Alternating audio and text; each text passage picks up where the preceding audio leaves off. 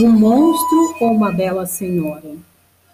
Rainha das ciências ou alfabeto de Deus? Para você que fazia do amor um cálculo matemático errado, você estranho, aproxime-se. Venha para perto. Conheça essa casa e seus habitantes. Esse é o podcast Trazendo o Estranho para Dentro de Casa. Quem é o estranho? Você que não gosta de matemática? Que casa é essa? A ciência. Bom dia, ouvintes! Hoje falaremos do primeiro habitante da casa. Como uma estudante do ensino médio, entrevistarei a professora Diana. Primeiro, quem foi Blaise Pascal? Esse nosso primeiro habitante, Blaise Pascal, foi um matemático, físico, filósofo, teólogo, inventor e escritor francês.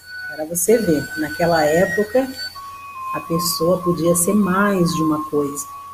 Nossa, isso tudo. E como funciona isso de ser teólogo e matemático ao mesmo tempo?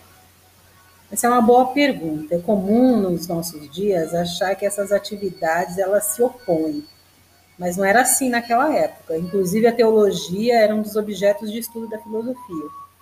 E muitos filósofos importantes eram religiosos, como Descartes, Santo Agostinho, São Tomás de Aquino o próprio Pascal. E ele foi famoso como esses outros?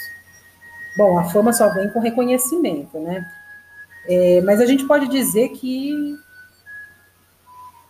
ela foi conquistada. Pascal ele ficou órfão muito cedo e também muito cedo mostrou ser inteligente e perspicaz. Com apenas 16 anos, ele escreveu um ensaio sobre as cônicas, que são as curvas matemáticas. E por apreciar muito a matemática, mas não gostar de fazer contas, ele inventou uma máquina para fazer os cálculos por ele. Essa máquina é conhecida como Pascaline. Era como uma calculadora? A gente pode dizer que era a avó das calculadoras. Mas, ué, como é que ele era matemático se não gostava de fazer contas? É outra questão importante, né? Muitas pessoas acreditam que fazer conta é fazer matemática, mas elas estão erradas. A matemática ela lida com coisas maiores, né, com padrões, abstrações, com lógica, com problemas. E o cálculo, as contas, são apenas parte é, do seu arcabouço para compreender e solucionar esses problemas. Mas voltemos ao Pascal e suas contribuições, né? Elas são inúmeras. Na física, por exemplo, ele realizou experiências sobre pressão atmosférica, inventou a prensa hidráulica, a seringa, e ele fez melhorias no barômetro, que já existia. Já na filosofia, ele escreveu sobre o espírito geométrico e o espírito de finesse. É, nesses dois tratados, ele contrapõe razão e emoção.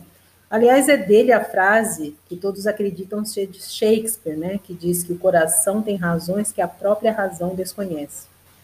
E na matemática ele ficou conhecido e célebre, né, por sua teoria da probabilidade e o tratado do triângulo aritmético, conhecido também como triângulo de Pascal. Esse é apenas um breve resumo, né? As contribuições de Pascal se estendem ao campo da teologia e da literatura. E hoje na França há diversos prêmios e bolsas de estudo que são ofertadas em seu nome. Uau, parece que a matemática é muito mais do que apenas cálculo.